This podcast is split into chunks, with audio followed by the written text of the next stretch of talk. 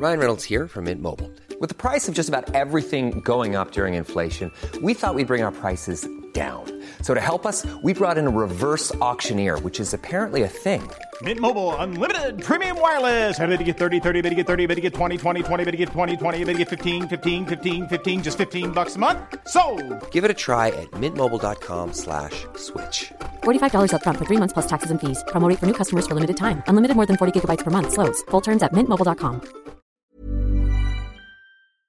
8h15, Prisca Thévenot est votre invité, Laurence Ferrari. Bonjour Presca Thévenot. Bonjour. Bienvenue dans la matinale de CNews. Le garde des Sceaux a décidé de revoir les conditions d'organisation des activités en prison, conséquence du scandale des séances de karting organisées au beau milieu de l'été dans la prison de Fresnes. Bien entendu, il dit qu'il n'a pas été informé, il pointe du doigt le directeur euh, de la prison de Fresnes, mais pas sûr que cela suffise à atténuer l'impact catastrophique de ces images. D'autant qu'on a appris que parmi les détenus qui ont participé à ces jeux Colantes, l'un avait été condamné à 10 ans de prison pour viol, euh, pour trafic de stupéfiants, et l'autre pour meurtre. Est-ce que vous avez pensé à la réaction des familles, des victimes euh, qui ont vu ces images Bien sûr, et c'est la première chose euh, qui nous est venue euh, en tête, c'est de penser, bien évidemment, ce qu'avaient pu ressentir ces victimes, ces familles, mais également l'ensemble de la société française qui s'interroge sur ce genre d'événements qui sont en réalité de l'attraction.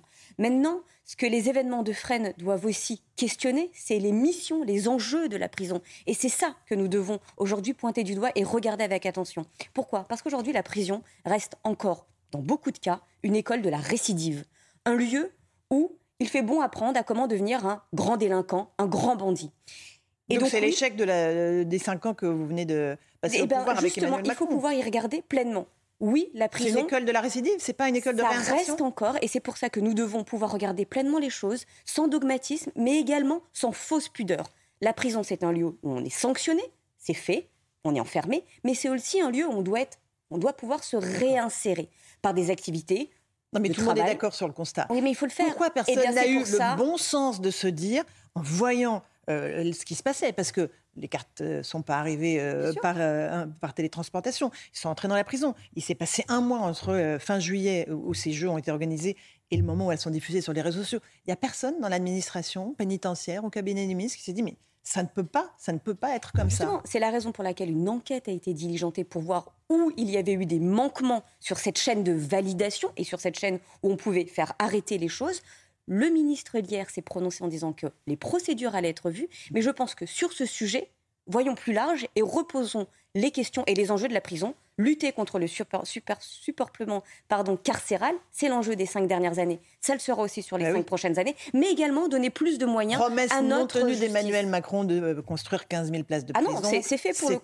C'est fait pour le non, coup. Il y en a à peine a 3 000 plus de- qui sont sortis de, Et tout à fait. Et les autres sont euh, engagés dans le dernier que vous- quinquennat. Donc, euh, Parce que vous le savez très justement aussi, et parce que vous recevez aussi de nombreux élus locaux sur vos plateaux, l'enjeu, c'est pas simplement de dire qu'on va les construire, c'est de trouver où on va les construire. Et ça, c'est la première fois qu'on a réussi à le faire. Mais c'est jamais de votre faute, en fait. Là, le ministre, il n'est pas responsable, il n'est pas coupable, il ne savait pas. Euh, les du de prison, bah non, on n'y arrive pas, ce sont les élus locaux.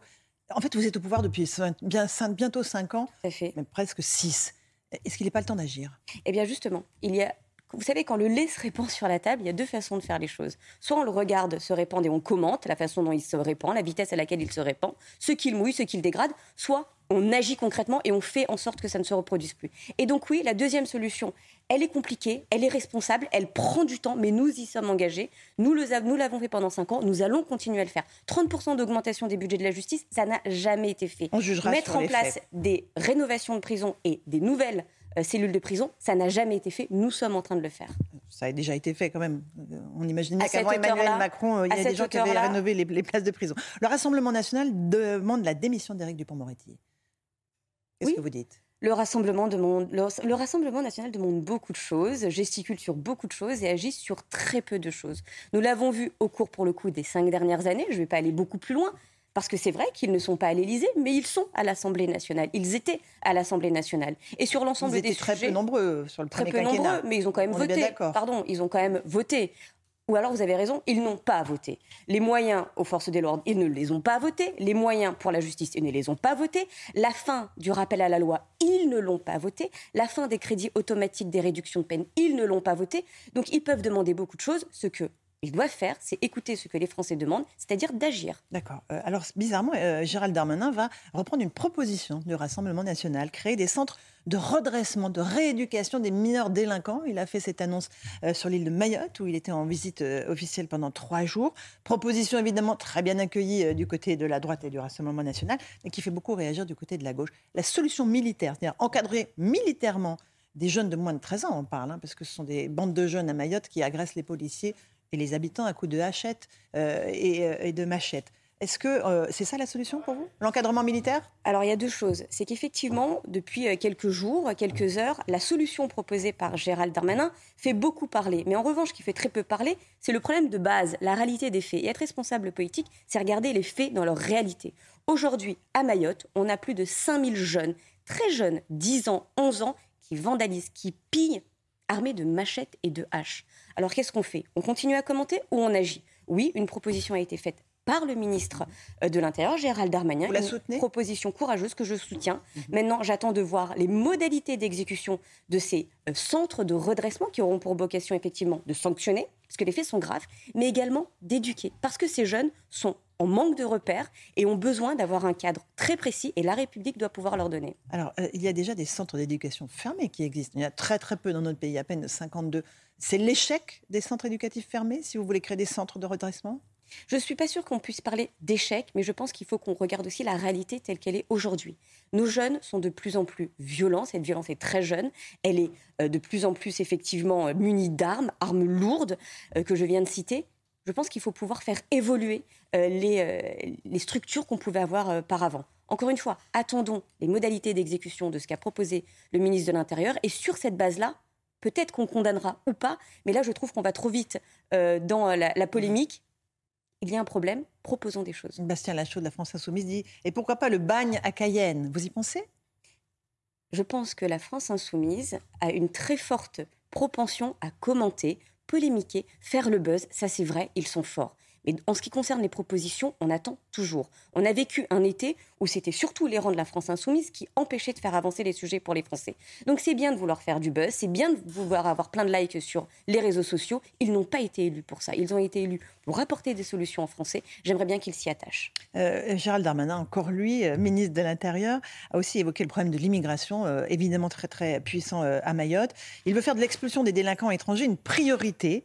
il donne des chiffres aussi. Alors sur le territoire de la métropole. 48% des gens interpellés pour des actes de délinquance à Paris, 55 à Marseille, 39 à Lyon sont des étrangers. Est-ce que vous faites le lien entre immigration et délinquance? Il y a les chiffres que vous avez effectivement rappelés. Maintenant aussi, il y a une façon de voir les choses. Oui, nous ne devons pas nier le sujet qu'il y a une très forte proportion euh, dans la délinquance que nous pouvons avoir de parties d'étrangers. Maintenant, est-ce qu'on doit résoudre le problème de la délinquance à cela? Absolument pas. Parce que je le redis. Le c'est-à-dire Il ne faut pas le résumer à cela. Parce qu'encore une fois, on passerait à côté euh, du problème. Encore une fois, la France est très claire sur sa valeur, sur ses principes. On juge les gens pour ce qu'ils font et non pas pour qui ils sont. D'accord, mais Gérald Darmanin continue d'imposer son thème sécuritaire alors que euh, la loi a été repoussée à quand? Quand est-ce que euh, cette loi sur l'immigration va être, elle va être débattue au Parlement? Mais alors avant qu'elle passe vraiment euh, devant les députés, il va se passer un peu de temps, non? Permettez-moi, on ne va pas reprocher au ministre de l'Intérieur d'avancer et de se mobiliser et de s'engager sur des sujets de sécurité. Mhm. C'est son rôle, heureusement qu'il le fait, et tant mieux. Avec des propositions plus à droite, tu meurs. Hein. Mais pourquoi la sécurité serait un thème de droite? Moi, je mhm. suis euh, profondément de gauche, je viens de la social-démocratie, et oui, euh, une des premières libertés en France, c'est de vivre en sécurité, et nous devons nous y atteler. Aujourd'hui, effectivement, sur les bancs de la gauche, ben, on a l'impression que ça ne les concerne pas, sauf que si, ça nous concerne parce que c'est un des sujets importants pour les Français. Bien sûr. Euh, le pouvoir d'achat, c'est aussi un sujet extrêmement important pour les Français, rentrée compliquée avec des hausses euh, de prix sur les cantines scolaires, 5 à 10 sur les fournitures.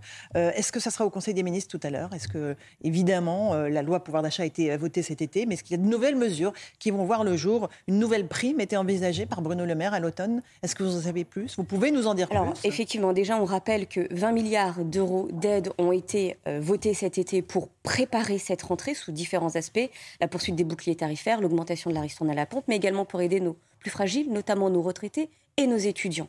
Maintenant, soyons très clairs. il va falloir aussi, en plus de ces mesures de court terme, conjoncturelles, avoir des mesures de moyen long terme, et notamment sur le sujet de la sobriété énergétique, qui sera à l'ordre du jour de cette rentrée et euh, du Conseil des ministres. Parce que travailler sur notre indépendance, notre souveraineté énergétique, mmh. c'est aussi travailler pour le pouvoir d'achat des Français. Alors, euh, la sobriété énergétique, ça veut dire quoi? C'est-à-dire Eh bien, euh, le plan va être travaillé justement. Alors, encore une fois. Mais non, mais concrètement, ça veut dire quoi Concrètement, ça va être proposé. Agnès Pannier-Runacher travaille dessus. Ils ont planché tout l'été dessus. Je pense que ça ne vous a pas échappé, je suis porte-parole du groupe de la majorité. Je ne suis pas ministre en charge de l'écologie. Ça va être discuté. Je suis sûre que ça sera discuté aussi sur les jours, les semaines à venir. Attendons de voir ce qu'il en est.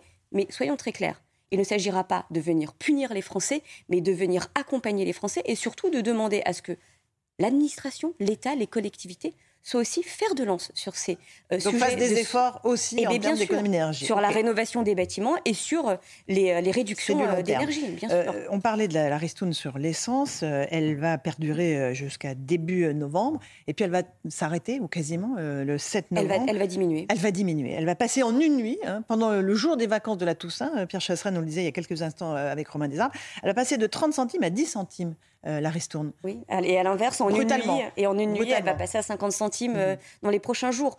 Oui, soyons très clairs. Il y a une réalité. Sens ça, en fait? Il y a une réalité. Le sens, ça, c'est que nous devons être responsables. Être responsable politique, c'est effectivement aider quand il y a urgence, mais aussi avoir cette responsabilité de dire que nous ne pouvons pas ouvrir les vannes des dépenses publiques à tout va. Parce que ce que nous sommes en train de faire, c'est aider les générations d'aujourd'hui, mais nous ne devons pas condamner les générations de demain. Donc, il y a une rigueur à avoir. Cette rigueur, nous allons la mener. Maintenant, si l'inflation continue à être aussi importante et extrêmement préjudiciable pour les Français, des mesures encore plus ciblées devront et pourront être mises en place. C'est ce que a dit Elisabeth Borne d'ailleurs. C'est ce qu'a dit aussi Bruno Le Maire.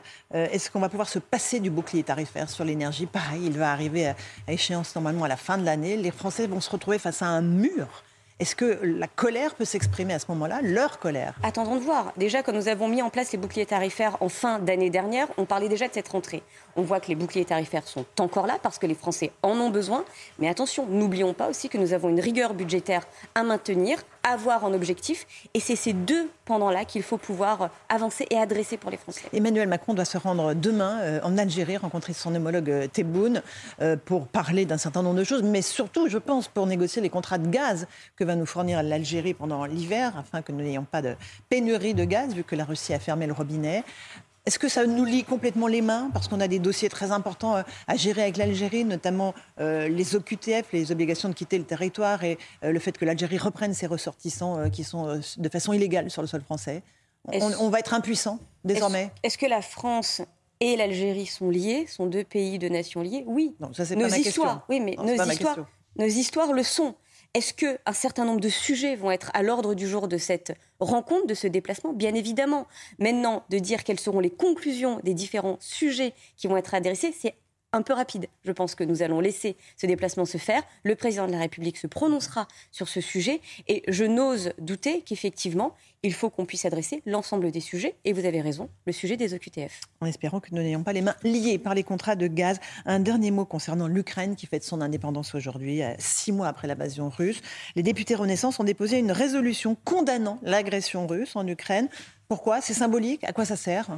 Alors, il y a aussi un aspect symbolique, il faut le dire, parce que ça fait six mois, six mois que cette euh, guerre a commencé.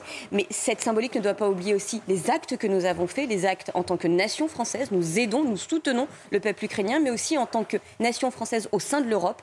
Euh, nous participons et nous avons été fer de lance, notamment dans la présidence française de l'Union européenne, pour soutenir l'Ukraine contre l'invasion russe. Merci beaucoup, Prisca Tetno, d'être venu ce matin dans la matinale de CNews. À vous, Romain Pour la suite.